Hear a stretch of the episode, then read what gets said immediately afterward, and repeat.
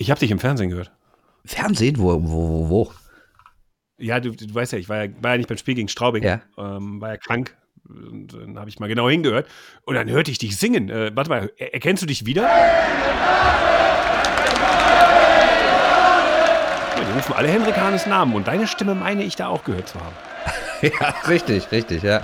Ich habe Du oben. alter Fanboy. Ja, wie es meine Art ist, habe ich oben auf der Pressetribüne mit dem Megafon die Stimmung angeheizt. Wie es gehört. Ja. Übrigens, ähm, liebe Hörer, das ist jetzt ganz witzig, weil der Bernd wusste gar nicht, dass ich die Atmo einspiele. Er konnte es auch gar nicht hören, weil ich sie nachher drunter schneide. Und dass ihr, ihr war Zeuge des gespielten Witzes, der nicht abgesprochen war. Stark, ne? Stark, absolut. Stark. Das wir inzwischen können. Ich sage mal Impro-Theater vom Pfalz. Ja, aber, aber, aber der, Be der besten Recklinghäuser äh, Sorte. Ja. Also das ist so, dafür, dafür braucht im Ruhrgebiet jede Stadt eine Kleinkunstbühne. Auf jeden Fall.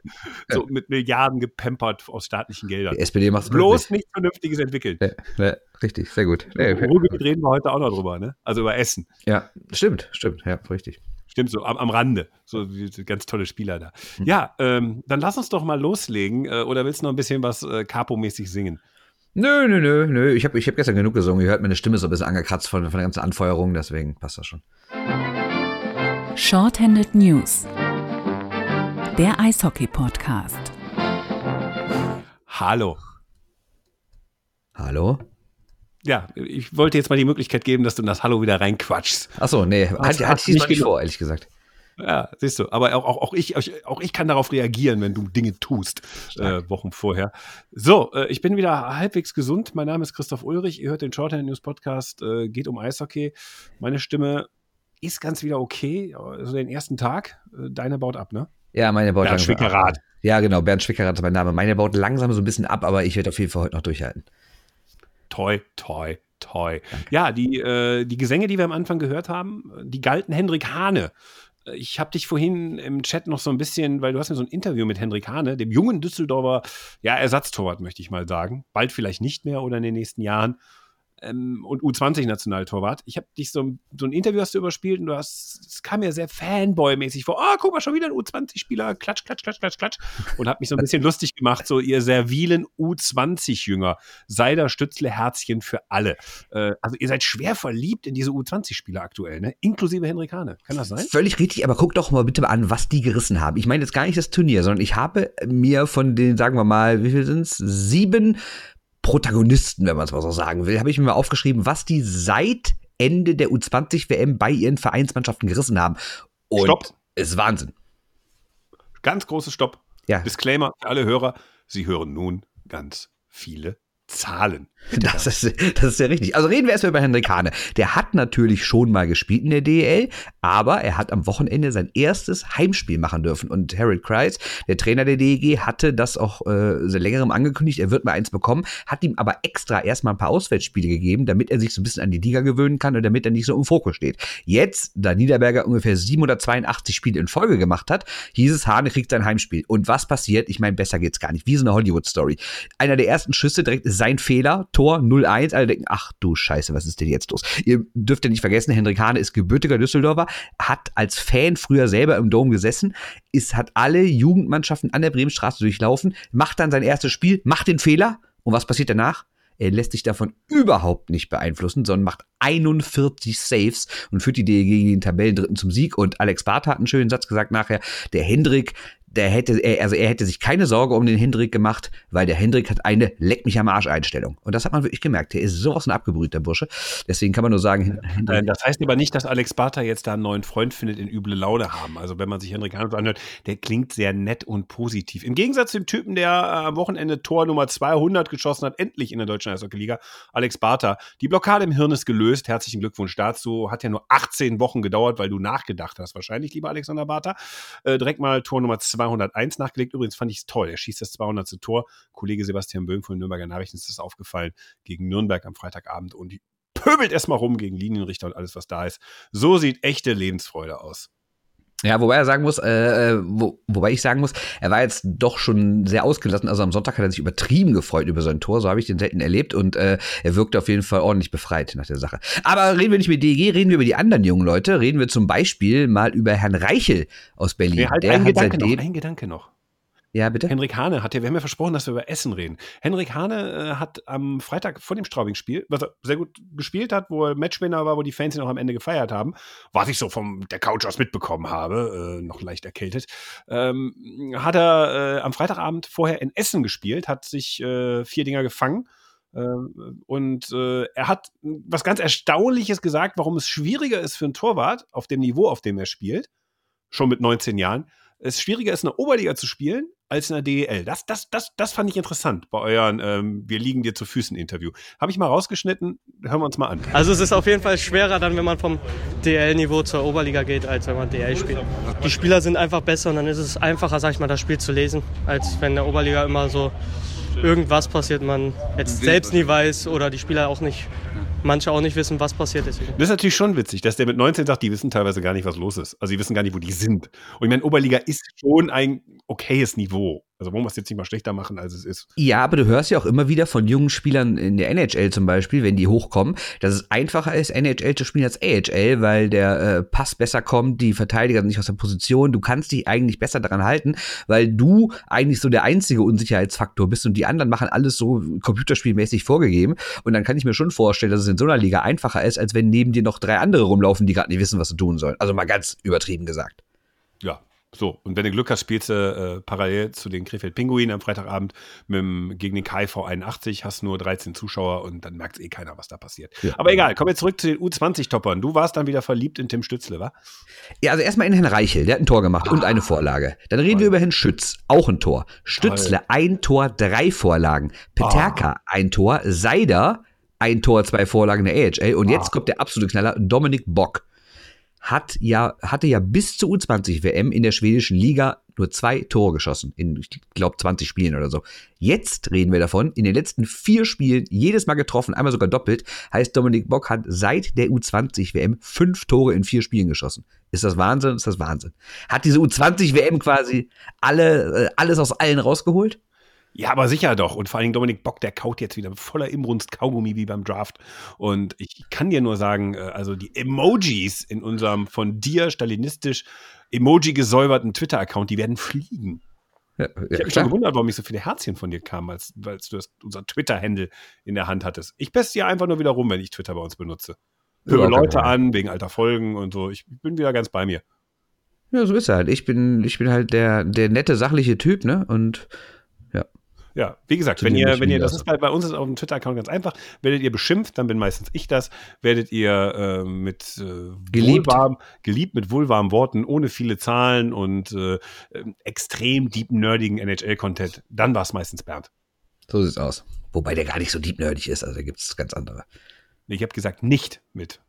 Ach so, okay, alles klar. Ja, das wollte ich nur sagen. Also, ich, ich lüge gerade. Also, also ich hatte halt aufgefallen, äh, ne, mir war halt aufgefallen, nicht nur Hane, da habe ich gedacht, oh, Schütze trifft, da habe ich mal geguckt und wir sind alle total gut drauf von, von diesen Gesichtern der U20-Mannschaft. Ne? Also das ist doch eine ganz gute Entwicklung. Ja, das führt natürlich jetzt dazu, dass die Scouts, das ist ganz interessant, natürlich genauer hingucken werden. Und wenn diese Entwicklung zumindest bis zum Ende der Hauptrunde so weitergeht, mal gucken, was in den Playoffs passiert, mal gucken, was bei der Eishockey-WM passiert, dann könnte es im NHL-Draft äh, noch glorreicher ausgehen, als viele das eh schon vermuten. Es gibt jetzt schon so die ersten aus dem DEB, die sagen so, hey, hey, hey, hey, hey, das ist jetzt mal eine echte Ausnahme, was da in diesen Jahrgängen passiert. Äh, bitte nicht dran gewöhnen, äh, ein hysterisches deutsches Sportpublikum. Aber trotzdem, so im Juni, das könnte ganz spannend werden. Ja, also ich meine, eine erste Runde ist ja klar und ich habe ja vor ein paar Wochen noch gesagt, dass ich nicht glaube, dass alle drei in der ersten Runde gedraftet werden. Glaube ich ehrlich gesagt immer noch nicht, aber mittlerweile gibt es ja die ersten Rankings, in denen alle drei in der ersten Runde äh, gerankt sind und ja, könnte natürlich wirklich passieren. Also auf also, jeden Fall wird das deutsche Eishockey drei Erstrunden-Picks in Folge haben nach Bock und Seider. Ne? Das, das, das ist völlig klar. Aber nur weil wir jetzt ein paar mehr aufgezählt haben, äh, Bock und Seider fallen ja raus, die sind ja schon gedraftet. Henrik Hane wird wahrscheinlich nicht gedraftet. Ähm, sagen wir Nö, hat er auch selbst gesagt. Also ich habe ja mit ihm gesprochen und habe ihn danach gefragt und er hat selber gesagt, er kann sich das eigentlich nicht vorstellen, dass er, dass er gedraftet wird, aber grundsätzlich hat er den Traum Nordamerika nicht aufgegeben. Und das ist ja auch richtig so, weil ich meine, es gibt ja genug Beispiele von Leuten, die ungedraftet irgendwie noch es in die NHL geschafft haben. Ich glaube zwar auch nicht, dass er es schaffen wird, weil er ist einfach zu klein.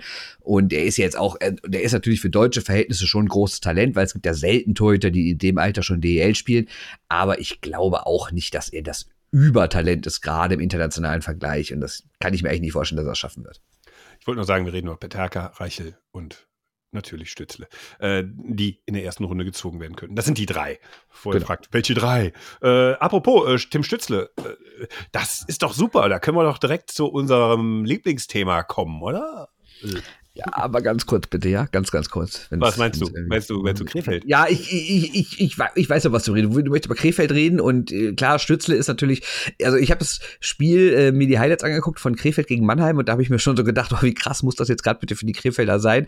Da äh, wirbelt da so ein, so ein gerade 18 Jahre alt gewordener irgendwie übers Eis spielt unsere ganze Mannschaft aus und der gehört eigentlich uns. Der ist von hier, hat hier alles durchlaufen, ist erst vor ein paar Jahren nach Mannheim gegangen, weil ich meine, es wird ja immer so getan, als wäre das der, wäre Stütze so ein Produkt der Mannheimer Jugend und natürlich ist die Mannheimer Jugend überragend, gar keine Frage.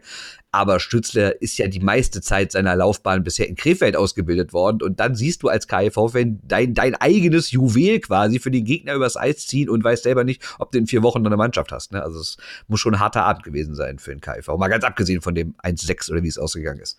Ja, also nur ein Satz zu Krefeld, weil jetzt schon die ersten Hörer schreien, Hilfe, hört auf, über den KfV zu reden. Morgen Abend gibt es nochmal eine Gesellschafterversammlung, also am Dienstagabend, äh, da soll dann mal besprochen werden, wie man es schafft, eine Insolvenz abzuwenden. Woran man merkt, dass es ernst wird, ist, dass man in der Liga inzwischen, wenn man sich umhört, auch nicht mehr so genau weiß, wir wissen auch nicht, was da los ist und können auch aktuell gar nichts mehr sagen, wo man sich auch schon Gedanken macht. Ähm, in Social Media findet man erste Tabellen ohne Krefeld. Also, wenn Mhm. die jetzt frühzeitig rausgehen. Profitiert im Übrigen die Düsseldorfer EG von, die ja immer ähm, historisch schlecht mindestens ein Heimspiel, äh, Auswärtsspiel in Krefeld versemmelt. Äh, ich glaube, der einzige Heimsieg der Krefeld in dieser Saison war ja gegen die DEG. Ich übertreibe. Ja, äh, vier, vier Stück waren es, ne? Das ist nicht ohne geil. so, und äh, also 25 Prozent davon gehen auf DEG-Konto. Und das hat Folgen, die DEG rutscht damit in die Top 6, würden die Krefeld jetzt einen Spielbetrieb einstellen. Es fehlt Geld. Es muss darüber geredet werden. Es kann die Insolvenz drohen. Und du merkst es, wenn in der Eishockey-News, auf die werden wir noch heute nochmal zu sprechen kommen, in der aktuellen, äh, schon drin steht, Insolvenzantrag. Die Folgen, unter welchen Rahmenbedingungen die Krefelder weiterspielen können. Äh, ich kann nur sagen, das, was du angesprochen hast mit Tim Stützle nach dem Motto, äh, ja, dann sehen die Krefelder ihr ehemaliges Talent, wie sie auseinanderschraubt. Äh, in dem Szenario, was eventuell droht, könnten die Krefelder Förderlizenzpartner werden für, eine, für die dritte Liga mit den Adlern. Und dann könnte so ein Stützler vielleicht mal wieder spielen in Krefeld. Glaube ich auch. Also ich, also ich finde auch Tim Stützle, um sich am besten zu entwickeln, sollte auf jeden Fall nochmal in die Oberliga gehen. Finde ich auch. Finde ich, Bin ich find bei dir. Ganz, ganz bei mir. Also die einzige Ja. Möglichkeit. Na, aber ernsthaft, äh, Dimitri Petzold, sie haben ihren, ihren, ihren, einen ihrer Torhüter übrigens abgegeben. Ja, Äh, und dafür holen sie Oskar, äh, Oskar Östlund, wird er, glaube ich, ausgesprochen, in Schweden. Also ich meine, Herr Östlund, äh, ich, ich weiß nicht, ob der schon Deutsch spricht, aber hat dem jemand gesagt, so was für ein Verein, der da wechselt? Und wie kann so ein Verein, von dem der, von dem der Geschäftsführer sagt, wir brauchen kurzfristig 400.000 Euro, unser Geld reicht nur noch bis Ende der Woche, wie kann man denn dann bitte äh, einen neuen Spieler verpflichten? Aber gut, egal, wir reden jetzt nicht weiter über Krefeld. Morgen wissen wir mehr und dann werden wir in der nächsten Woche wahrscheinlich noch mal äh, ausführlich drüber reden. Also wenn ihr es jetzt schon wisst, äh, es gibt vor. Ja, wenn, und eine Sache, ähm, ich habe jetzt entschlossen, äh, wenn wir über Krefeld reden, da reden, das als Sonderfolgen zu machen und die lasse ich jetzt schon unter Underclass Hockey laufen. Ja, finde ich gut, finde ich gut. Das ist, glaube ich, gut, weil wir brauchen wir wieder Underclass-Content. Ja. Und da ist Krefeld wie geboren. Für. Kommen wir mal zu einem anderen Krisenkind. Also, ich war vorletzte Woche war ich beim Spiel Köln gegen Berlin. Da habe ich Köln-Fans getroffen. Die haben mir gesagt, oh, das kann diese Saison ganz bitter enden mit Platz 11. Äh, wir spielen ja noch 12, 50 Mal gegen Nürnberg, die zu dem Zeitpunkt 11. waren. Und ich sah eine Kölner Mannschaft, die zwei Drittel lang völliges Katastrophen-Eishockey spielte gegen Berlin. Aber im dritten Drittel dann zeigte, naja gut, die, die, die können doch, wenn die wollen. Und haben mir dann noch ausgeglichen. Nach 0-3 äh, haben sie ein 3-3 gemacht, haben das Spiel dann noch in der Overtime verloren. Hab gesagt, mein Gott, eine Mannschaft, die sowas aufholt gegen ein Team wie Berlin, was an dem Tag jetzt auch nicht prächtig war, ja gut, das ist eine Momentaufnahme, die haben halt jetzt hier tief und äh, diese, dieses Apologetengetue, man könnte auf Platz 11 rutschen. Hm, da glaube ich, glaubte ich nicht dran. Jetzt haben sie schon wieder verloren, zweimal an diesem Wochenende und sind jetzt inzwischen beim Counter acht Spiele in Folge verloren und spielen noch zweimal gegen Nürnberg. Das ist ein direkter Konkurrent. Äh, Augsburg ist auf drei Punkte ran. Die sind jetzt gerade Elfter an den Kölnern. Und ich kann nur sagen, äh, es droht wirklich der GAU. Also das hätte ich nicht gedacht. Also auch stimmungsmäßig scheint man da in irgendeiner Abwärtsspirale zu sein, die ganz, ganz schwer irgendwie zu durchbrechen ist. Ja, ich meine, wir hatten ja schon mal das Thema, dass Köln noch nicht gut drauf ist. Wir uns, ne, als wir gesagt haben, ja, okay, liegt natürlich auch daran, dass Stewart äh, neu ist und das System erstmal greifen muss, dass immer noch Spieler fehlen, dass andere verletzt sind und wiederum neu sind und noch nicht ganz da sind. Und dann schienen die Haie ja irgendwie über den Berg zu sein. Hat man gedacht, okay, jetzt greift das System, jetzt funktioniert's. Der Umschwung war ja das 4-1 gegen Düsseldorf, wo die ganze Halle gefeiert hat, so die kleine Auferstehung der Haie. Und jetzt geht's wieder genau in die andere Richtung. Und ich meine, die haben acht Niederlagen in Folge zugegeben, haben sie drei Punkte geholt, haben jetzt nicht alles immer glatt verloren und haben in der Zeit natürlich auch gegen Mannheim, München, Berlin und alles gespielt und Straubing, also gegen die Top 4, war jetzt auch vielleicht nicht das allereinfachste Programm, aber trotzdem unterm Strich stehen genau drei Punkte und das ist halt extrem wenig und das ist vor allen Dingen extrem wenig offensiv, weil du halt ständig nur ein Tor schießt. Klar, die haben dann natürlich auch mal 4-5 gegen Mannheim verloren, also oder, oder auch gegen Berlin, gegen Nürnberg haben sie auch jeweils drei Tore geschossen. Ist nicht so, als würden sie nur am Tor vorbeischießen, aber es ist schon auffällig. Die haben in der Zeit, in diesen acht Spielen, haben die eine Schussquote von nicht mal sieben Prozent. Ja, ich meine, dann kannst du nicht dauerhaft Spiele gewinnen, wenn du noch nicht mal jeden zehnten Schuss reinmachst. Ne? Und über Überzahl brauchen wir gar nicht erst reden. Also das ist ja mal, also als Kölner würde ich ja fast schon sagen, wenn der Schirin anhebt, komm, lass unten. Ne? Wir brauchen eh keine Überzahl. Das ist ja äh, einfach nur Wahnsinn in der Zeit. Ne? Die haben in diesen, die haben in diesen kompletten acht Spielen nicht ein einziges Powerplay-Tor geschossen. Quote 0,0 Prozent. Also das ist doch Wahnsinn. Ja, und die haben auch viele Überzahlsituationen. Es ist nicht so, dass es zwei Überzahlsituationen pro Spiel sind. Die haben welche. 38 Stück hatten sie insgesamt. 38. Ja, so, und du siehst, du siehst äh, Nürnberg jetzt, ähm, man kann ja sagen, okay, sie müssen noch dreimal gegen Nürnberg spielen, direkter Konkurrent. Das ist eine große Chance mit dem Kader gegen Nürnberger, die okay sind, aber jetzt vielleicht auch nominell nicht stärker, eine große Chance da wegzuziehen, zu sagen, so, ja, immerhin Pre-Playoffs, ne, und dann mal gucken, was der Rest der Saison so bringt. Aber dieses 3 zu 6 jetzt in Nürnberg, da ist richtig der Panikbutton gedrückt. Und äh, währenddessen man in Nürnberg sagt, ach, jetzt geht's langsam wieder aufwärts, so der Katzenjammer von vor ein paar Tagen, wo man noch Elfter war, äh, den brauchen wir jetzt nicht mehr. Also das ist so, das, und sie spielen noch zweimal gegen Nürnberg in relativ kurzer Abfolge, dann haben sie Mannheim dazwischen.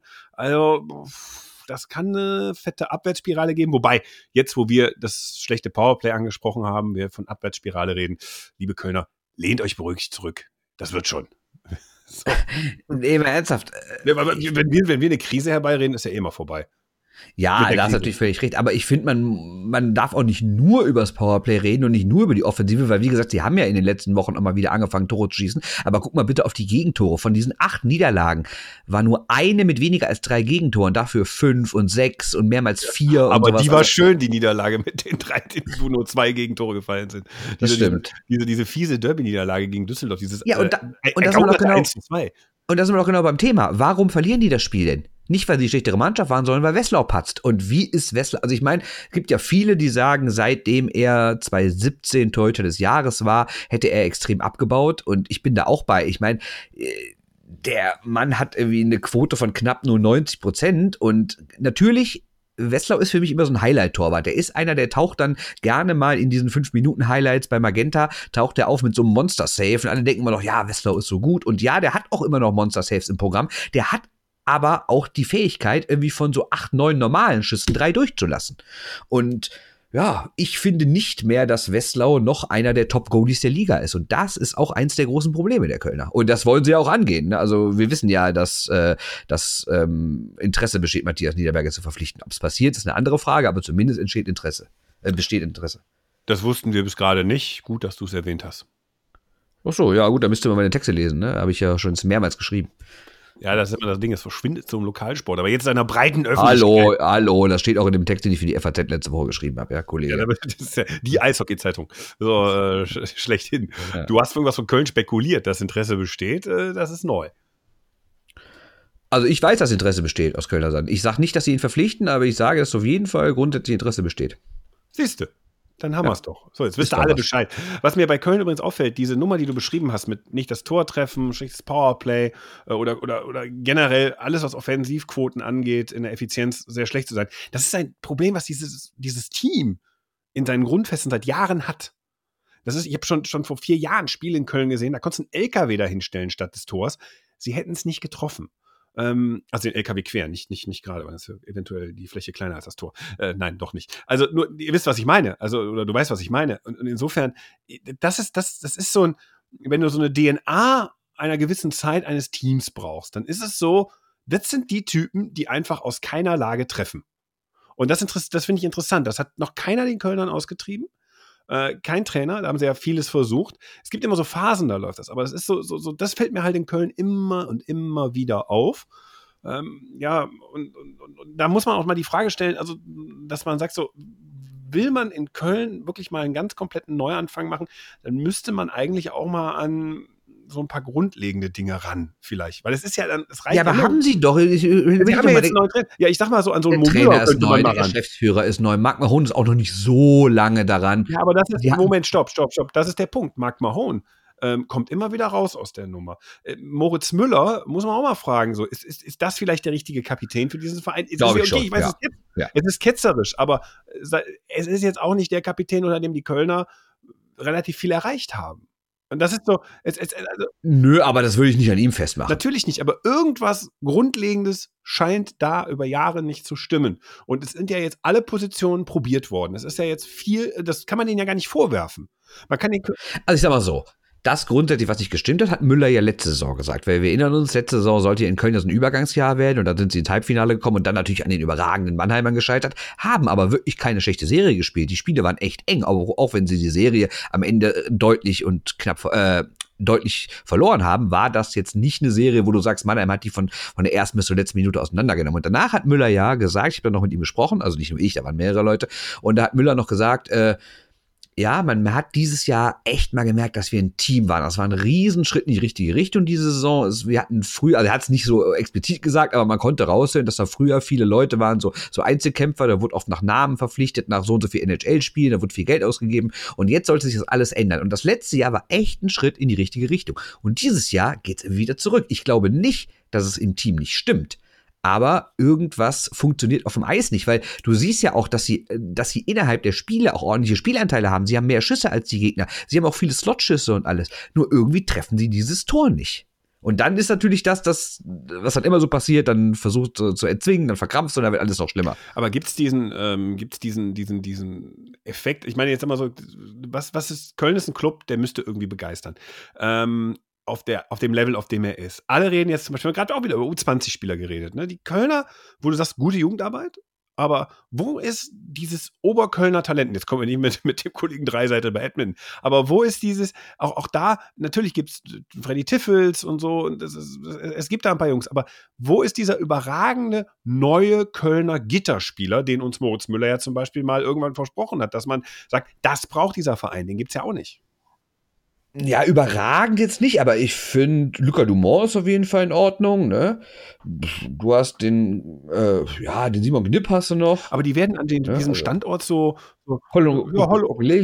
Ja, aber bei, dann sind an den Standorten so, ja, hallo, die sind dabei, ganz cool. An den anderen Standorten, ey, guck mal hier, Schaufenster, geile Spieler, hier, hier, hier, das sind unsere. Ne? So, da ist so, das ist so ein bisschen spiritmäßig da, was zu machen. Nix. Köln, das, das wurschtelt so vor sich her. Oh, Find, ich weiß es nicht. Also, also ist jetzt wieder so eine emotional Ja. weiche Nummer, weiß ich.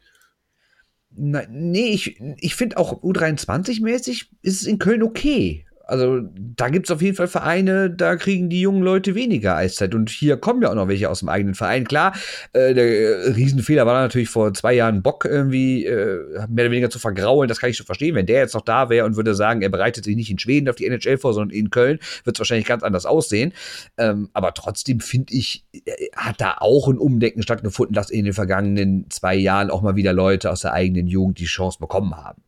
Gut, wir wissen nicht, wie es jetzt ausgeht bei Köln. Übrigens, es gibt eine große Chance für die Kölner, die Spiele zu gewinnen gegen Nürnberg. Das ist ja, die nächsten zwei sind ja sehr wichtig. Ähm, einfach Daniel Piszczek pfeifen lassen. ne? Ja, das, das würde ich, sagen, ist für Nürnberg das Ding geritzt. ja, ja. Ja, da könnte eigentlich mal einen Antrag stellen, weil ich meine, das ähm, auch gerade so im Rheinland, äh, da fühlt der Pichacek sich auch wohl, wenn er die Nürnberger pfeift, hat man ja am Wochenende gesehen. Ist, glaube ich, eine ganz gute Sache, ne? Also jetzt mal ernsthaft, äh, Nürnberg, Düsseldorf, äh, Düsseldorf, Nürnberg, so rum ist richtig. Ähm, es gab einen Check vom Kollegen Svensson an Herrn Dupré. Ähm, er sieht die Nummer von hinten, einen Meter von der Bande entfernt, er haut ihn in die Bande. Herr Dupré prallt blöde auf. Das kann man eigentlich nicht übersehen, wenn man daneben steht. Gut, es sei denn, man ist Teil der Shorthanded News oder irgendwie äh, hat man eine Paarbeziehung mit jemandem von den Shorthanded News, dann ist man eher am Bierstand unterwegs oder verlabert sich und sieht so einen Check direkt vor den eigenen Augen nicht. Äh, kleiner Exkurs zu den Leuten, die von uns im Stadion waren und nicht hingeguckt haben. Äh, du bist es nicht gewesen. Hallo Kai. Äh, und äh, aber trotzdem, das- sieht man im Fernsehen schon so, oh Gott, was war das denn? Es sind fünf Minuten und runter. Und der Kollege Piszczek übersieht es. Wie die drei anderen übrigens auch. muss man fairerweise auch sagen. Ja, und dann kommt ja wieder das, was natürlich für Nürnberg passieren muss, dass ausgerechnet Svensson dann auch noch das Tor schießt, den Ausgleich. Ne? Also bitterer konnte für Nürnberg ja nicht laufen. Also ich bin jetzt keiner, der jetzt im Nachhinein irgendwie eine Sperre fordert, weil ich finde, fünf Minuten hätten es getan. Ob er sogar komplett rausgemusst hätte, kann man darüber diskutieren. Hätte ich jetzt gesagt, ist keine Fehlentscheidung, wenn sie es gemacht hätten. Aber ich finde nicht, dass das ein Foul ist, wo man einen noch ein paar Spiele sperren muss. Ich finde, das ist okay. Aber, dass die die fünf Minuten nicht geben, ist natürlich der Wahnsinn, weil dann schießt Nürnberg alles hypothetisch, vielleicht das 3-1. Svensson schießt definitiv nicht mehr das 2-2 und das Spiel geht anders aus. Ne? Und da kann ich natürlich den Groll der Nürnberger schon sehr verstehen. Ja, mach doch mal eine List of Shame, die hast du doch vorbereitet. Du hast dich doch so briefing Ja, ich habe jetzt nicht ganz so viel, ich habe mich eben noch informiert, aber so viel war es jetzt nicht, was so, was so exorbitant ist. Aber es gibt natürlich schon eine, eine lange Historie zwischen den Pichacek und Nürnberg. Und jetzt, jetzt nochmal die absoluten beiden Highlights, in Anführungszeichen, war natürlich einmal das Schlittschuhtor der Wolfsburger im Halbfinale damals, was er nicht sieht, was dann Norm Milli zugesprochen wurde, aber ich glaube, Heskins war es eigentlich. Ähm, und dann gibt's natürlich noch den wunderschönen basketballmäßigen Block von Pichacek im Halbfinale gegen Berlin, wo er dafür sorgt, dass der Berliner nicht angegriffen werden kann hinterm Tor und so fällt das entscheidende Tor. Äh, Thomas Sabo, äh, der Mäzen, Namensgeber, Sponsor, bla bla bla, in Nürnberg hatte ja äh, schon mal lauthals gefordert, dass er Pichacek nicht mehr in seiner Halle sehen will. Und und das ist ja mehr oder weniger auch passiert, weil ähm, Piacek pfeift eigentlich nicht mehr in Nürnberg, pfeift hin und wieder, aber auch nur ganz, ganz selten auswärts. Und jetzt die Frage halt an dich, findest du das okay, dass man sagt, ähm, naja, der soll besser nicht mehr in Nürnberg pfeifen, oder denkst du dir, da haben die Nürnberger gar nichts zu melden und wir setzen ein, wenn wir wollen und wir schicken den auch dahin? Wie lange hat Dr. Markus Merck im Fußball den FC Schalke nicht gepfiffen? Klar, so Aktionen gibt es auch, genau. Und das ist die Frage, findest du das richtig oder nicht? Ein zweischneidiges Schwert. Einerseits kann man natürlich sagen, so, hey, pass auf, ähm, scheiß drauf, ihr habt zu fressen, wen wir haben. Unsere Schiedsrichter sind gut geschult und ein Schiedsrichter hat gute und schlechte Tage. Gegen euch kann das passieren. Das ist aber keine Absicht. Ja, andererseits kann ich es auch wiederum verstehen, weil hast du Bock, einen Schiedsrichter in ein Stadion zu schicken, wo die ganze Zeit nur beschimpft, beleidigt, beworfen wird, äh, wo dann nachher ein Bierbecherverbot für alle ist. Ähm, das muss man halt überlegen. Ähm, es häuft sich, ich unterstelle Daniel Pichacek keine Absicht. Ich habe auch gute Spiele von ihm schon gesehen, die er geleitet hat. Also das muss man auch sagen, ist jetzt nicht immer zwingend der schlechteste in der DEL, da gibt es viel schlechtere. Aber klar, so, so Historien ergeben sich. Und wenn man dann sagt, okay, wenn sich es irgendwie vermeiden lässt, machen wir es, kann man in Einzelfällen drüber hinwegsehen. Ich finde es auch nicht geil, aber ähm, es gibt solche Situationen. Und ich sag mal so, für Nürnberg, die so ewig auf ein Finale zum Beispiel in der DEL gewartet haben oder auch mit aller Macht mal so einen Titel wollten, die Nummer mit Berlin das hängt dir nach. Ne? Und überleg mal Schalke mit Markus Merck mit diesem indirekten Freistoß, der in Ordnung war damals. Aber ne, so, deshalb, ich würde, ich, ich würde es nicht zu hoch hängen, ich würde es nicht zu häufig machen, aber es, man kann es machen. Ich finde auch, man kann es machen. Also eigentlich bin ich überhaupt kein Freund davon zu sagen, ein Verein darf einen Schiedsrichter ablehnen, auch wenn das natürlich nie offiziell passieren würde, läuft sowas ja informell. Ähm, aber ich finde es andererseits auch sinnlos, ihn nochmal dahin zu schicken. Weil sind wir mal ganz ehrlich, stellt euch mal vor, es würde, die Schiris sind ja jetzt nicht riesig lang vorher bekannt, um irgendwie Wettmanipul Wettmanipulation zu verhindern, ist ja auch richtig so, dass das erst kurzfristig bekannt gegeben wird. Aber sagen wir mal so, am Freitagmorgen kommt auf einmal raus, heute pfeift Pichacek in Nürnberg. Ich meine, es würde bis dahin dermaßen rund gehen, der würde aufs Eis kommen, die ganze Halle wird ihn auspfeifen. Jede einzelne Entscheidung würde dermaßen auf die Goldwaage gelegt werden, was nicht nur für die Spieler scheiße wäre, es wäre auch für ihn scheiße, weil er könnte sich ja gar nicht mehr wirklich frei äh, von allen äußeren Umständen auf das Spiel konzentrieren und sagen, ich bewerte jetzt nur die Szene. Er hätte ja bei jeder Szene wahrscheinlich Angst, dass er was gegen Nürnberg pfeift. Dann wird er vielleicht für Nürnberg pfeifen, was wiederum für die Gegner scheiße wäre. Also ich kann schon verstehen, weil er könnte 0,0 unbefangen ins Spiel gehen, dass man sagt, komm, schick den da nicht mehr hin. Mhm. Ja, so ist es halt. Äh, Daniel Pichacek ist das für Nürnberg, was Roland Aumüller jahrelang für die, für die gesamte DL und inzwischen für die DL2 ist. Übrigens DL2 ganz spannend. Äh, ich habe jetzt gelernt, dass Bietigheim gar nicht so viel Kohle hat die taten ja immer so reich, äh, gerade aktuell Neunter in der DL2, haben jetzt gesagt, na, wir, wir können nicht mehr alles ausgleichen, es ist alles so teuer. Äh, ganz interessant, äh, dass einer der Vereine, der ja als Aufsteiger in Betracht kommt, nächstes Jahr, ne, so vom Potenzial her, jetzt sagt, ich schon kein Geld, ich schon kein Geld, nicht. Ne? Also es ist interessant. So. Ähm, eine Sache noch zu Köln, äh, weil wir jetzt ein bisschen Köln-Nürnberg hier haben. Ähm, in der aktuellen Eishockey-News hat Thomas Greilinger, ähm, das ist eine Neuauflage eines Versuchs von 2007. Man fragt sich, warum sowas nicht jährlich stattfindet, aber gut. Hat, damals hat Tobias Abstreiter das Eis getestet aller DEL-Vereine. Das hat jetzt Thomas Greilinger gemacht, aktuell. Also sprich 13 Jahre nach dem ersten Test. Und äh, letzter Platz Köln. Schlechtes Eis. Also das heißt, Übrigens alle das Hallen. heißt, er ist wirklich rumgefahren von Halle zu Halle und ist dann fünf Minuten geskatet und hat quasi, hat quasi ein Zeugnis ausgestellt, oder wie? Ja, irgendwie so, das kenne ich Kriterien. Okay. Das ist ja, relativ simpel gemacht, ne? Aber interessant ist, äh, Überraschung, Surprise, Surprise, die letzten vier Plätze: Berlin, Düsseldorf, Mannheim, Köln. Ja, also, all, also all die Alle großen so. Hallen. All die großen Hallen, wobei der in Köln sagt, als die Edmund Oilers da gespielt haben, haben man ihm zugetragen, haben die Oilers ihren eigenen Eisaufbereiter mitgebracht. Und das Eis war tausendmal geiler als das, was jetzt in Köln ist. Ähm, das ist interessant. Und du hast halt auf Platz 1 Straubing, Augsburg auf 2, Iserlohn auf 3, München auf 4. Äh, Da, wo das Eis also scheiße aussieht, von der, von der Lackierung her, also so ein bisschen ausbleicht, da ist es am besten. Klar, es sind die alten Hallen, die was kühler sind und da ist das Eis auch schneller. Ich glaube, Herr Greilinger mag technisches Spiel, kann ich mir vorstellen. ja, ich glaube, das war. Nein, aber es sind diese großen Hallen mit den Platten immer drüber und so, das scheint irgendwie doch eine Auswirkung zu haben. Mhm. Ja. Was uns übrigens zu unserem, äh, einem unserer, äh, zum wichtigsten Thema unserer Sendung heute eigentlich führt, ne? ja, richtig, weil wir haben. Du, bist, du wählst ja jetzt auch die Grünen, habe ich gelesen. Ich will die Grünen, das sind eine Vollmeise oder was? ja, die, die, du hast in der Hockey News gelesen, dass die NHL voll grün ist. Und jetzt bist du auch grün. Mhm. Ähm, Nein, also es, es gibt ja die neue Ausgabe von The Hockey News. Äh, die machen ja nicht nur ihre re- regulären Ausgaben, sondern die machen ja ein paar Mal im Jahr auch so Special Editions oder, oder so Spe- Special Issue oder wie man es nennen will. Und äh, aktuell ist wieder die Money and Power rausgekommen. Da geht's halt um, um Business im, im Eishockey. Da gibt's so Ranglisten, da kommen wir gleich nochmal zu. Aber es gibt auch so einzelne Geschichten über halt Phänomene, die wirtschaftlichen Einfluss haben. Und es gibt ein, quasi der Haupttext der Ausgabe ist eine Geschichte über die Klimaerwärmung und oder Klimawandel vielmehr und wie das Einfluss oder welchen Einfluss das aufs Eishockey hat. Und da haben wir uns gedacht, das ist ja nicht ganz uninteressant. Da haben wir ja auch schon mal drüber gesprochen, aber ähm, das ist, wollten wir einfach mal gucken, was so die NHL ähm, alles dazu macht. Und die sind schon ganz aktiv, ne? Ja, die haben ja ein Grundproblem, die NHL. Also wenn man diesen Artikel durchliest, ich habe viel gelernt aus dem. Ich wusste gar nicht, dass sie 2014 ihren ersten Nachhaltigkeitsbericht gemacht haben, wo sie einfach auch mal gesagt haben, so nicht jetzt, was wollen wir Maßnahmen machen, sondern erstmal gucken, wo stehen wir in der, in der Ökologie und jetzt bei 18 einen aufgelegt haben mit äh, klaren Regeln, die sie umsetzen wollen und äh, Empfehlungen, die sie in die Vereine oder die Franchises aussprechen wollen. Aber sie haben natürlich ein grundlegendes Problem und das besteht da, dass in Kanada immer weniger Eisfläche, natürliche Eisfläche entsteht durch den Klimawandel. Ähm, für unsere AfD-Hörer, ähm, der Klimawandel findet ja statt, ne? also ob er jetzt menschgemacht ist oder nicht. Äh, für euch nochmal als kleinen Einschub.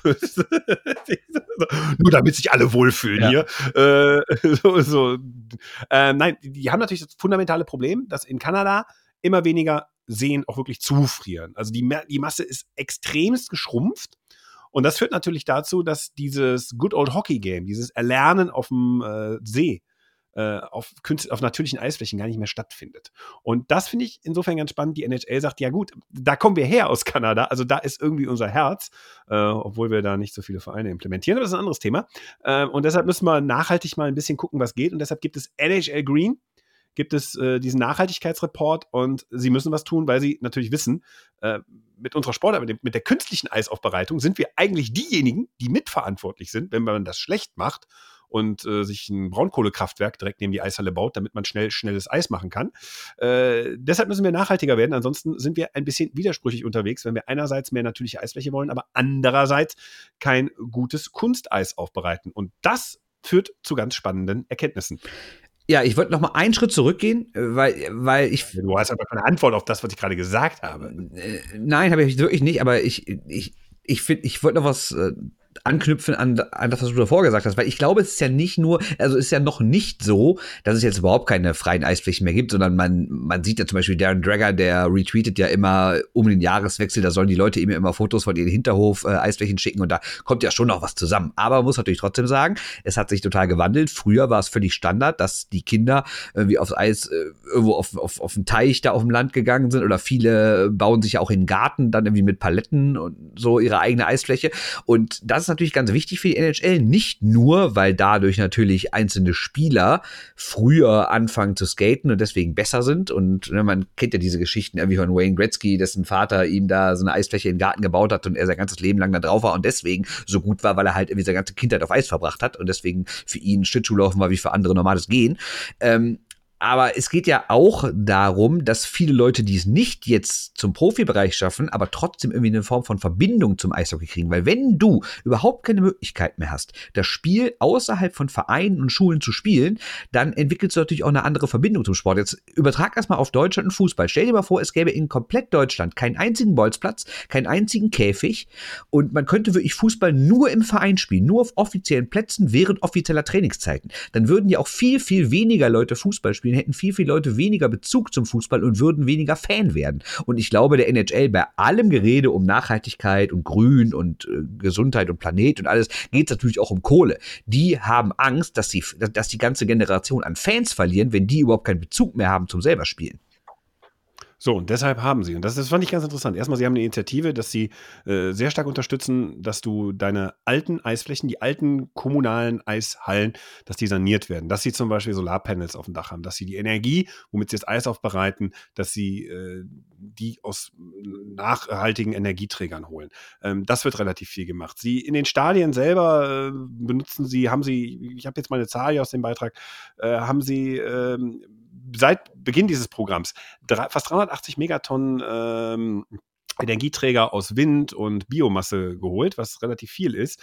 Sie haben ähm, den Stadien nach und nach, sagen sie an, ey, mach mal LED, weil das ist effizienter, also tauscht bitte das Licht aus. Was bei der Eisaufbereitung angeht, bitte nehmt äh, nicht immer frisches Wasser, sondern aufbereitetes Wasser, also recycelt Wasser, äh, ganz simple Sache. Und äh, gut, das ist auf dem nordamerikanischen Markt eher ein Problem als bei uns, muss man jetzt wirklich fairerweise sagen.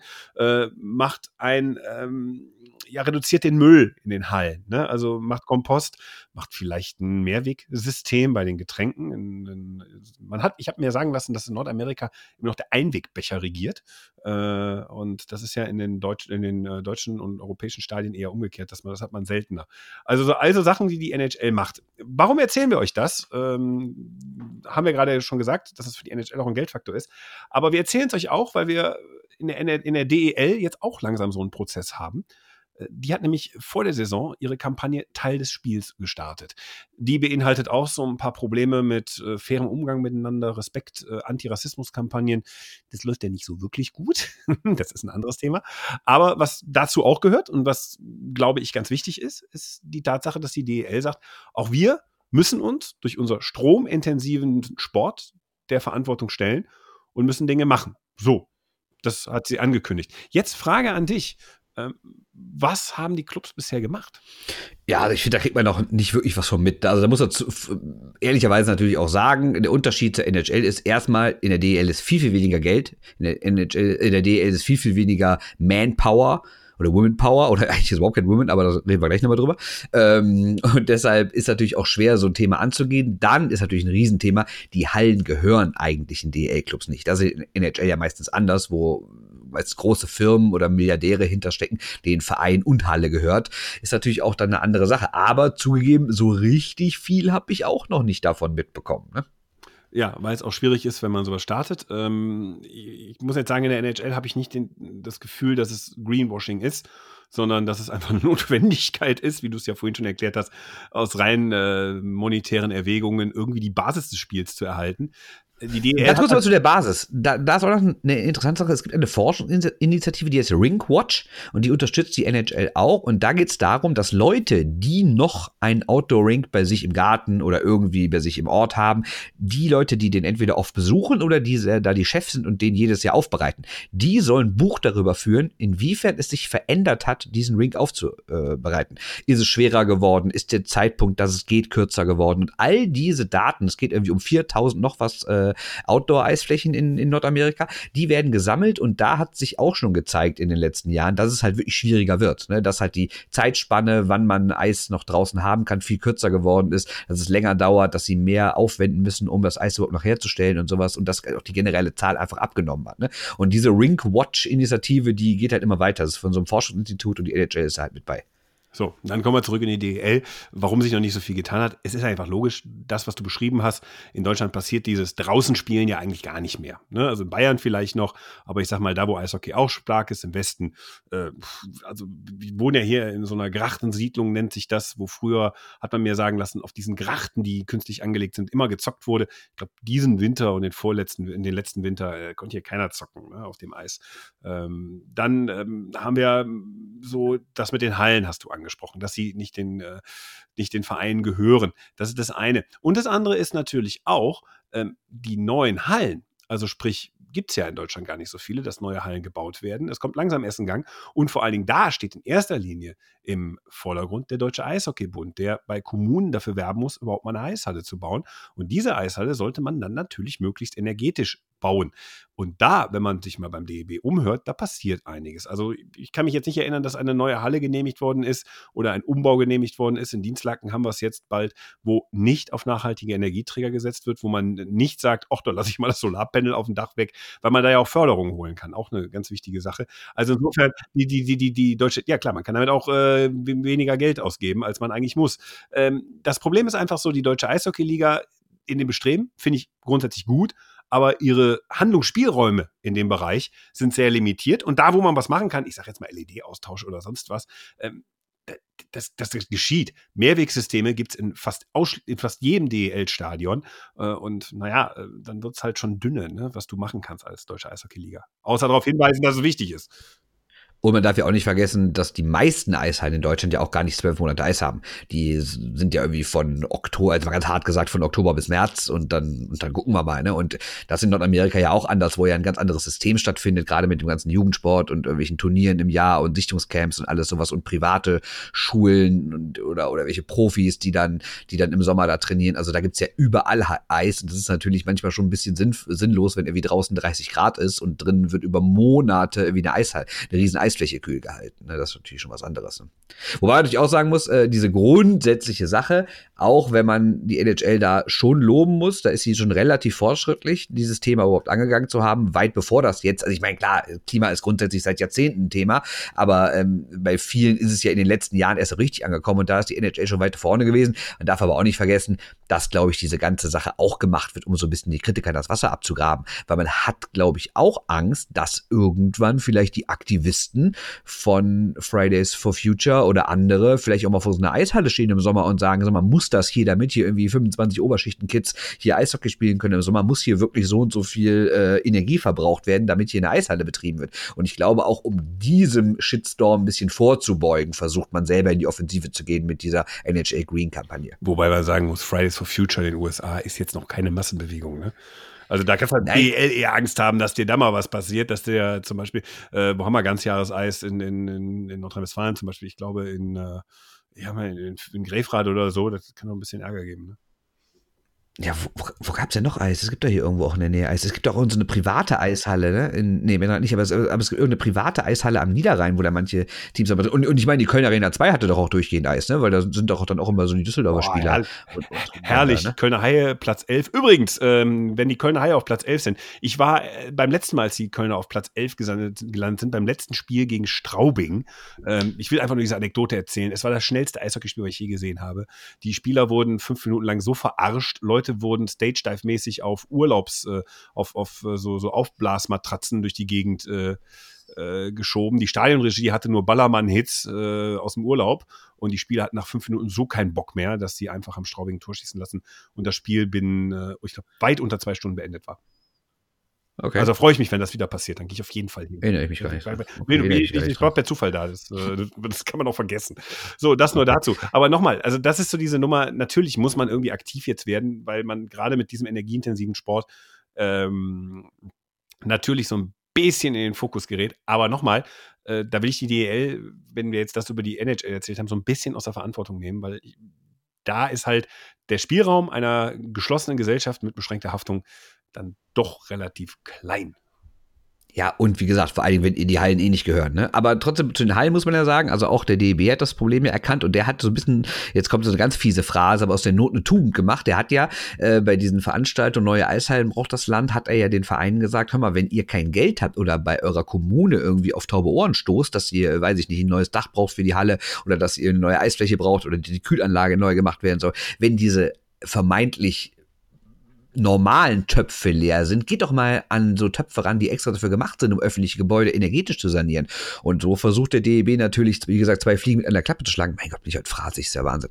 Äh, dass, dass, dass er halt sagt, äh, Erstens wird die Eishalle dadurch wirklich energieeffizienter und zweitens bekommt ihr dadurch vielleicht Umbauten genehmigt, die ihr auf normalem Wege nicht genehmigt bekommen würdet. Ne? Also es ist schon auch ein Thema, was beim DEB da ist.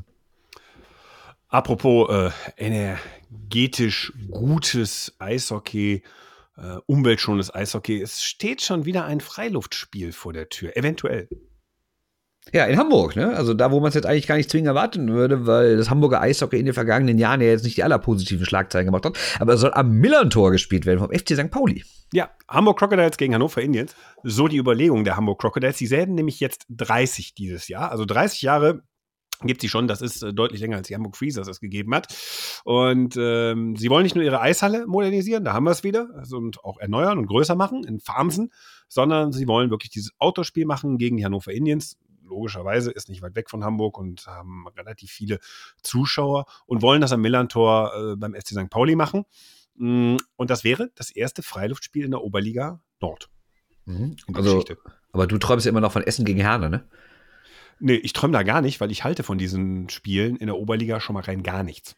Ich meine, wenn es voll wird, dann wäre es natürlich großartig, aber die Gefahr ist natürlich riesig. Ja, aber wird's ja nicht. Die Gefahr ist natürlich riesig groß, dass es eben nicht passiert, ne?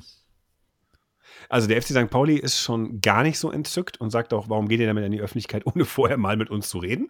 Wäre vielleicht nett gewesen. Äh, das kann man schon in einzelnen Artikeln lesen. Ähm, und das Zweite ist, es kostet halt auch 650.000 Euro. Man will jetzt mit den Verantwortlichen von Dresden, Bad Nauheim und so sprechen, wie die das gemacht haben in der DL2, wenn man sich da in der ähnlichen Größenordnung sieht. Aber es, wie gesagt, 650.000 Euro musst du bringen. Bei den Hamburg Crocodiles reden wir vom Verein, der vor, ich glaube, vor anderthalb Jahren insolvent war. Und das finde ich interessant, dass sie es angehen wollen. Wie gesagt, sie sollen es machen. Ähm, ist vielleicht mal eine pfiffige Idee, ist eine mutige Idee, aber ich frage mich, ob die Eishockey-Oberliga genug Strahlkraft mit sich bringt.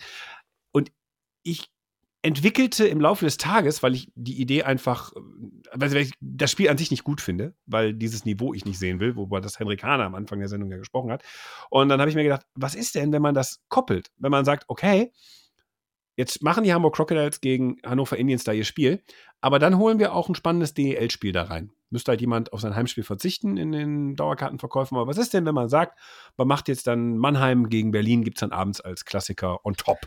Ja, aber, aber wen, wer interessiert ja für Hamburg, in Mannheim, mein Gott, in Hamburg für Mannheim gegen Berlin? Also ich meine, das nächste wäre ja wie Bremerhaven, wobei die werden das Ding auch nicht voll machen. Ne? Also ja, oder du machst in Hamburg, oder du machst in Hamburg Bremerhaven gegen Berlin.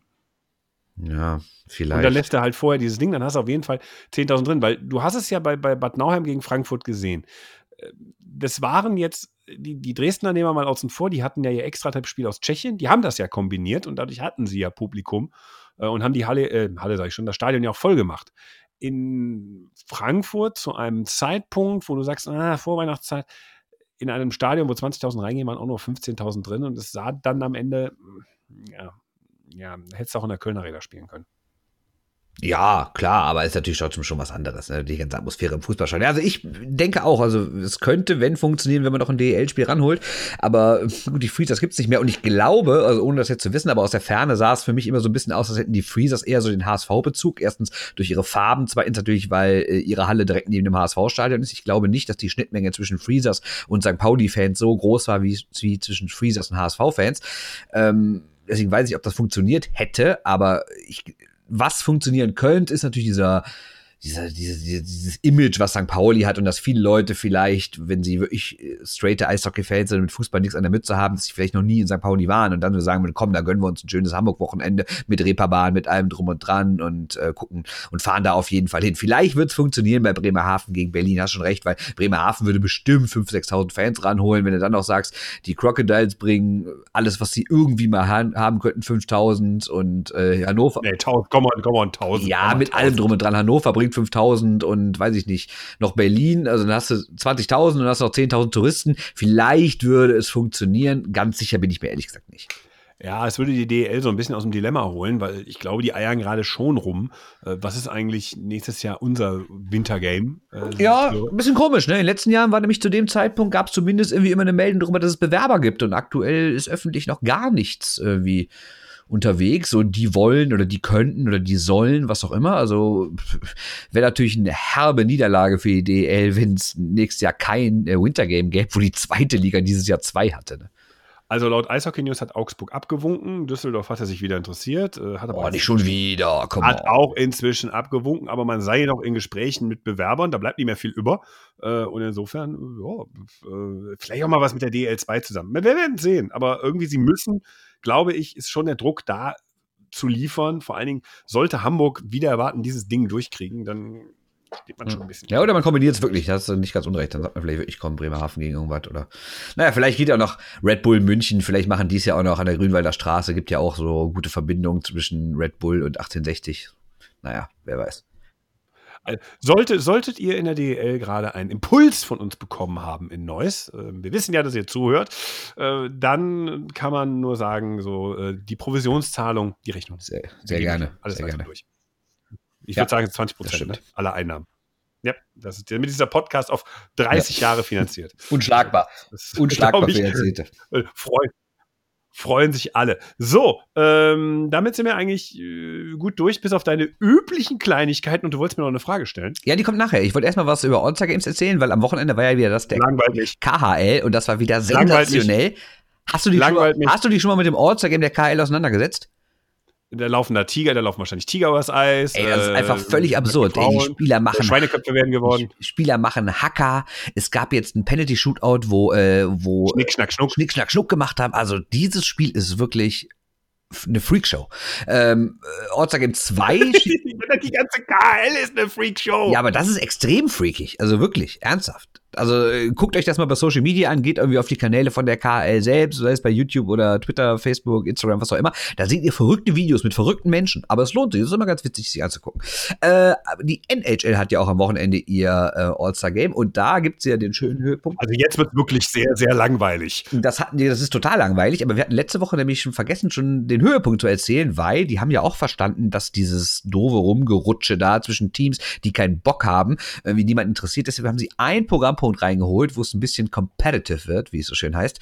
Nämlich, es gibt ein 3. Was denn, der Verlierer wird erschossen? Ja, genau. Es gibt ein 3 gegen 3 Turnier zwischen den Frauenmannschaften von Kanada und den USA. Und das ist natürlich schön, weil, Hass. weil Hass. erstens ist das absoluter Hass. Das ist eine der größten Rivalitäten überhaupt im Eishockey. Und zweitens ist das natürlich in dieser Saison besonders spektakulär, weil ja die ganzen, nicht die ganzen, aber viele der Superstars im Frauen-Eishockey ja boykottieren und streiken. Und da kommen sie jetzt alle hin und wollen dann mal für sich werben. Und ja, mal sehen, ob sich das äh, weiterentwickelt. Ja. Schön. Das war's zum All-Star-Game. Ja, und jetzt kriege ich jetzt meine Frage. Schöne, nein, schöne Überleitung zum Thema Frauen, denn wir, du hast ja schon getwittert, ne? Ähm, die äh, Hockey News hat ja in der Ausgabe Money and Power, die wir eben schon mal angesprochen haben, hat ja eine Liste veröffentlicht. Und nämlich die Money and Power Liste, also quasi die wichtigsten 100 Leute im Eishockey-Zirkus. Und da ist ja nicht nur uns, sondern auch vielen anderen direkt mal negativ aufgestoßen, dass da genau vier Frauen draus sind. Also vier von 100. Und das ist natürlich wirklich der Knaller. Zugegeben, oder ich fange anders an es gäbe auf jeden Fall weitere Frauen, die da rein müssen. Kim Pejula auf jeden Fall, die ja quasi die Chefin ist äh, von den Buffalo Sabres. Und äh, ich meine, klar, offiziell ist es ihr Mann, aber sie, denen gehört auch die Buffalo Bills aus der, aus, aus, aus der NFL der, der Familie. Und, und die Kim ist eigentlich die, heißt es, die bei den Sabres so ziemlich den Hut auf hat und da viele Entscheidungen trifft. Und dass sie nicht in dieser Liste auftaucht, ist schon wirklich Wahnsinn, muss man sagen. Dann kommt jetzt eine Person, die muss da auch zwingend rein, aber ich hoffe, ich spreche den Namen richtig aus. Alexandra, und jetzt müsst ihr mir wirklich nachsehen, geschrieben wird's Mandricki, wie heißt die? Man Mandricki, ich weiß es wirklich nicht genau, tut mir leid.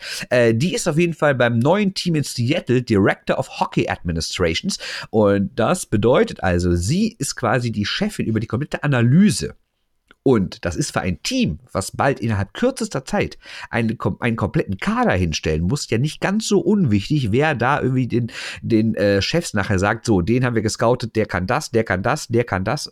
Äh, das ist wohl eine der wichtigsten Positionen bei einem der wichtigsten Franchises in den nächsten Jahren. Also, dass die Frau nicht in dieser Liste auftaucht, ist eigentlich nichts weniger als ein Skandal. Trotzdem muss man grundsätzlich sagen, auch wenn ich mit der Liste von The Hockey News nicht komplett einverstanden bin, sehr viel mehr Frauen standen auch meiner Meinung nach nicht zur Auswahl. Klar, noch ein paar Spielerinnen, ein paar Journalistinnen vielleicht hätten, hätten es mehr vertragen können. Also auf zehn hätte man schon kommen können. Aber es ist nun mal wirklich eine dermaßen Männergesellschaft in der NHL, dass ich nicht zwingend The Hockey News für die Liste kritisieren würde, sondern das nordamerikanische oder das Welteishockey für die Begebenheiten. Und wenn wir jetzt mal auf die DL gucken, dann sieht es natürlich noch düsterer aus. Ne? Also bis auf Gabi Sennebogen, nehmen wir bitte eine Frau, die im deutschen Eishockey wirklich was zu sagen hat. War das jetzt die Frage? Nein, die kommt gleich. Nach deinem Monolog. Aber, aber das ist jetzt eine andere Frage. Ja, ähm, null äh, ist die Antwort neben Gabi Sennebogen. Es gibt in der DL2 gibt es noch äh, in Bayreuth die gute Maggie, äh, aber das ist ein Thema für sich. Ähm, nee, was, ich habe was ganz anderes gezählt. Du hast ja eine volatile Liste, die eine Redaktion auf Basis von ähm, einem Prozess zusammengestellt hat äh, mit Kriterien, die wir alle nicht kennen. Äh, so, Ja. das, was ich aber getwittert habe, ist was völlig anderes, weil wer die Hockey News kennt, weiß, dass sie am Ende der Zeitschrift immer wieder so das Neueste aus allen Teams haben oder zum Oberthema aus jedem Team die Sachen rausgefiltert haben. Also haben sie die wichtigsten Personen in jeder Franchise nochmal extra aufgezählt. Also vorne ist die Liste der 100 und dann gibt's noch nochmal so die drei Top-Personen in den Vereinen. Und das ist eigentlich eine, eine, eine relativ einfache Liste, weil man einfach sagen kann, für jeden Verein ist es relativ simpel zu sagen, das sind die drei Key-Funktionen und die werden von folgender Person besetzt. So, da brauche ich jetzt kein transparentes, hm, warum habt ihr den jetzt auf Platz 55 oder so, sondern klar, das sind die drei Figuren in dem Verein und oder in der Franchise und gut ist. So, und das habe das hab ich gezählt. Und, und das sind, Stimmt, du hast recht. so, ich habe das gezählt. Ähm, also ich finde gut, dass du nochmal die Liste der 100 nachgeguckt hast, wo nur vier sind. Das wusste ich nicht. Aber diese doch sehr äh, objektivierbare Geschichte, drei Frauen von dann oh, 31 mal drei, ne, 93, von 93 Figuren. Drei Frauen. So, Ja. und wenn man weiß, dass im Besitzersystem es ja erstmal nur darum geht, ob man reich ist und nicht, ob man Mann oder Frau ist, schwarz oder weiß, dann ist das äh, schon interessant. Äh, und äh, wenn ich, ähm, ich überlege, wie viele Leute davon nicht weiß sind, dann kam da auch eine sehr bittere Zahl raus. Also das, äh, das war schon so, boah, ne? Aber mein Gott, ist in der DL nicht anders, ne? An der Spitze. Das stimmt. ja. Wobei natürlich die grundsätzliche Community in Nordamerika ein bisschen diverser ist als in Deutschland. Ne? Ja, gut, das auch wiederum war. Ne? Klassisches Einwanderungsland. Eine Sache noch vergessen. Was denn? Äh, Franz Reine wird ja natürlich wieder aufgelistet bei den Non-NHL Executives. Also, Ja, ne, aber dann ist es natürlich toll, wenn der Weißer gut gerankt ist, weil es ist ja Franz Reindl. Nein! Ich will doch nicht sagen, dass es gut ist. Ich will sagen, als was er dort gerankt ist. Ja, als DL-Chef. Nämlich unter anderem als Chef der deutschen Eishockeyliga. Und ich dachte, ja, komm, das haben sie letztes Jahr schon falsch gemacht. Vielleicht haben sie einfach dieses Mal einen Buchstabendreher. Aber nein, es steht sogar noch als Begründung drin, dass er ja so viel damit beschäftigt sei, irgendwie in der DEL äh, wie zu arbeiten mit den ganzen jungen Spielern. Und es sei eine der Hauptaufgaben der Liga, jetzt irgendwie als Development League zu sein. Also das ist ja dermaßen an der Realität vorbei. Also das fand ich schon echt krass für so eine renommierte Zeitung, dass die nicht recherchieren kann, dass Franz Reinde nicht Gernot Trippke ist. Where is dieser. Gernot Tripke? Tripke. Wer, who, who, who is Tripke. it? so, der, das Schlimme ist, der, der hat ja auch noch irgendwie in den USA studiert oder so, ne? Eigentlich müsste man den ja da irgendwie kennen. Also, Ja, der wird ja auch von Bill Daly abgefeiert, wenn die NHL äh, in Europa ist, ne? Also das ist schon, das Ja. ist schon echt kurios, finde ich. Muss man schon sagen. So, Ja. da, darf ich jetzt So. die, gro Frage, die große. Frage stellen? ja, ich stell sie. Die Antwort ist 42. Nee. Die Antwort, Nicht? die Frage ist, also der erste Satz ist, Patrick Reimer, den wir überhaupt nicht abgefeiert haben, hat als erster DEL-Spieler die historische Marke von 350 Toren geknackt. Erstmal Applaus für Patrick Reimer. Insgesamt Moment, Moment, Moment, Moment.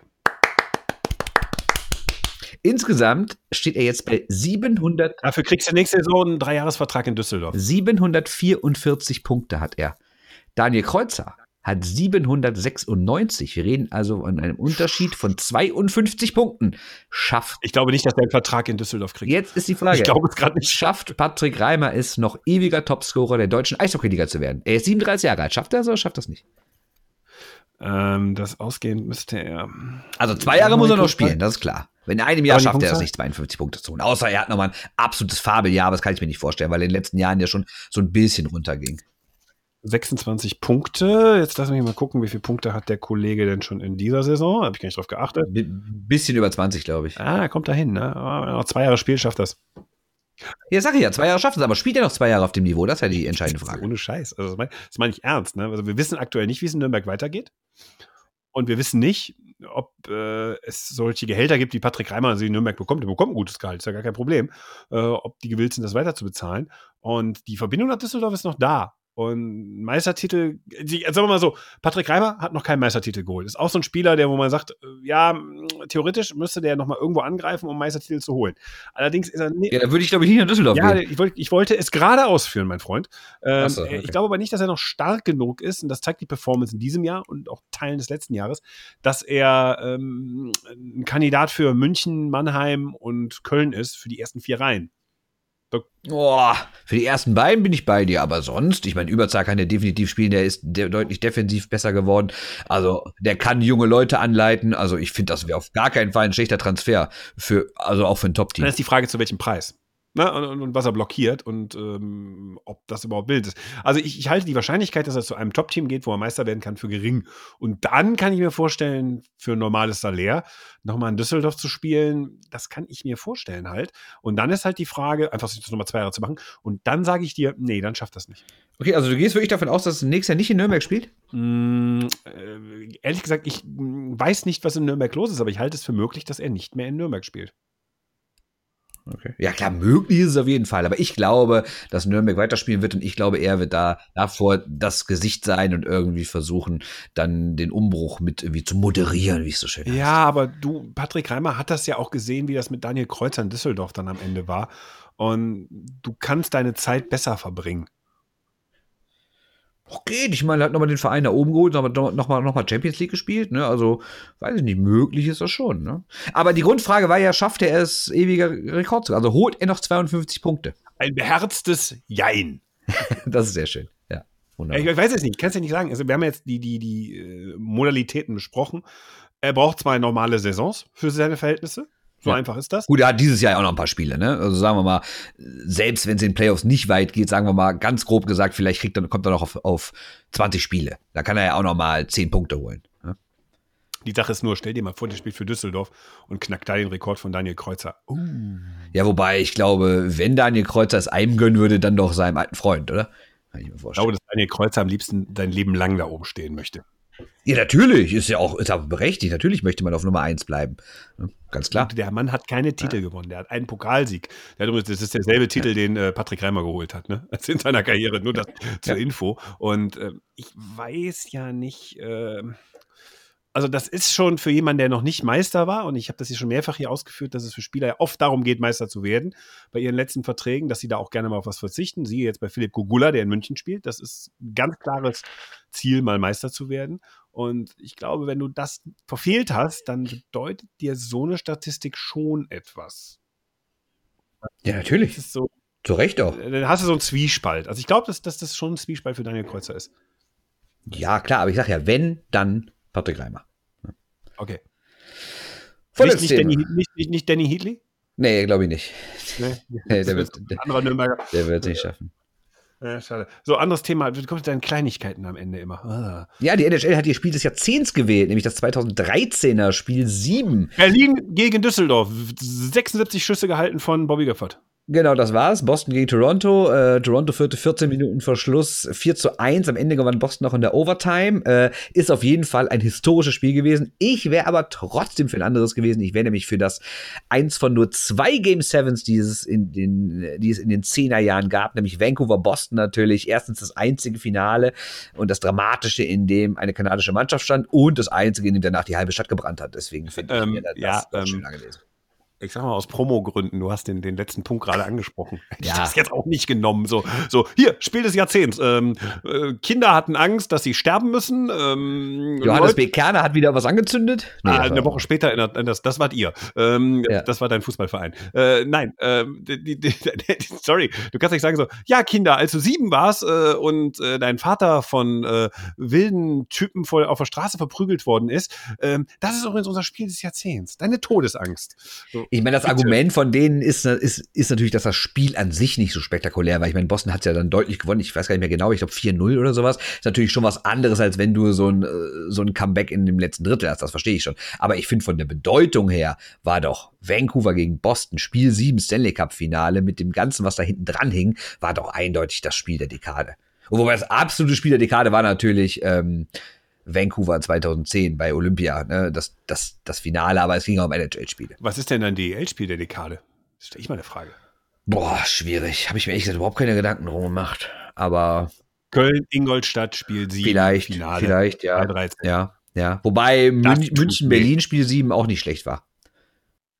Ja, aber diese Ingolstadt-Nummer ist äh, eine ganz andere Hausnummer. Ja, stimmt. Und die tut Ja, ja, klar, mit diesem Comeback und volle Halle und alles, ja, stimmt. Das könnte wahrscheinlich das Spiel sein, ne? Richtig. Ja, oder fällt uns noch was anderes, fällt uns noch ein anderes ein?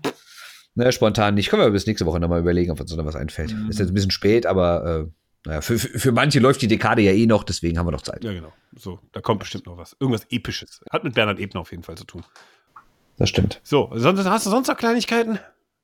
Eine Kleinigkeit habe ich noch. mich. ähm, ich, ja, ich muss nämlich auf eine Kritik eingehen. Die, Jetzt wird er eitel. Jetzt wird er eitel. Jetzt Nein, nein, nein, nein, nein, nein, nein, nein, nein, nein, nein, nein. Wir- wirklich nicht. Ich, ich, ich bin wirklich nicht eitel bei dem Thema, aber es, aber mich, mich nervt eine spezifische Sache dann. Also, ich gucke hin und wieder natürlich mal, wie mein Buch, mein NHL-Buch, die stärkste Liga der Welt, wie die so, äh, was darüber geschrieben wird. Ist ja auch normal. Und bei Amazon gibt's ja Kritiken von Lesern und ähm, da sind ein paar positive und ein paar, die finden es nicht so gut. Das ist ja alles völlig in Ordnung. Jeder darf ja seine Meinung haben und jede und gerne auch schreiben, was ihm nicht gefällt.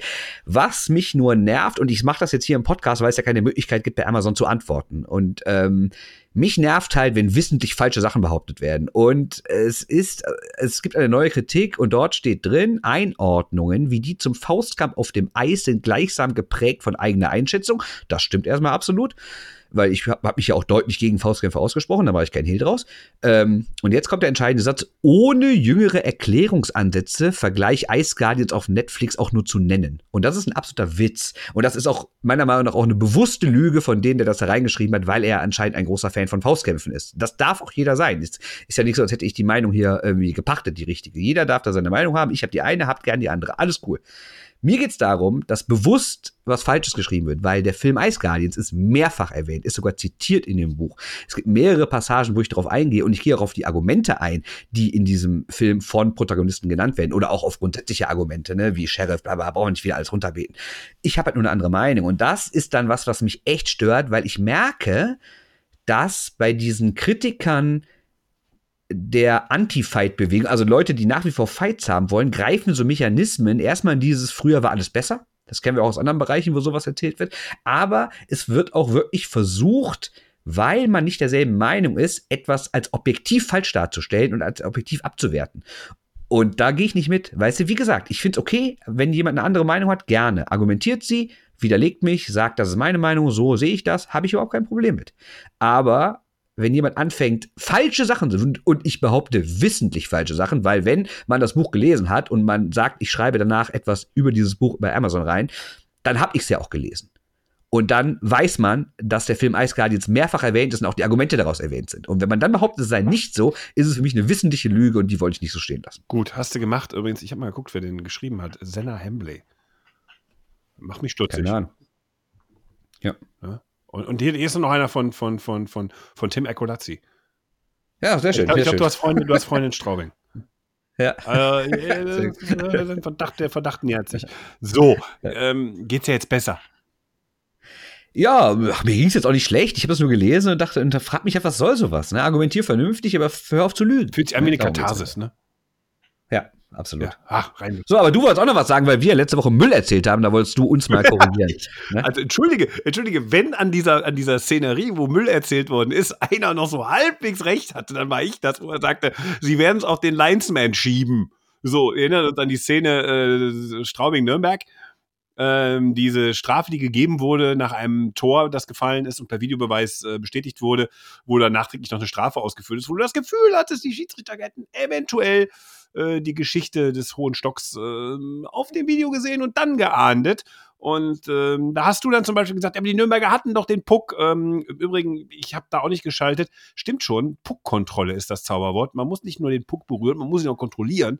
Damit ein Spiel abgepfiffen wird. Nee, ich finde, sie haben ihn auch ausreichend kontrolliert. Es ging ja nur darum. Das hast du so nicht ausgeführt. Okay, da So. gebe ich dir recht, aber es ging ja nur darum, dass die Strafe überhaupt nicht erkannt wurde. Deshalb, deshalb hatte das ja auch alles überhaupt keine Relevanz dadurch. Und vor allen Dingen, wenn es eine große Strafe ist, kann sie auch nach einem Tor immer noch gegeben werden. Genau. Das hat die DL ja dann mit einem echt guten Erklärvideo dann dargestellt und das ist leider in der Zeit erschienen, als wir aufnahmen und ich guckte nachher und dachte mir, ach du Scheiße, was haben wir denn? Das heißt ja, alles, was wir eben erzählt haben, war ein Müll und da wir überhaupt kein Problem damit haben, Fehler zuzugeben, das war ein großer Fehler von uns. Alles, was wir zu diesem Thema gesagt haben, war völlig falsch. Die DL hat recht, die Entscheidung war richtig. Wir entschuldigen uns.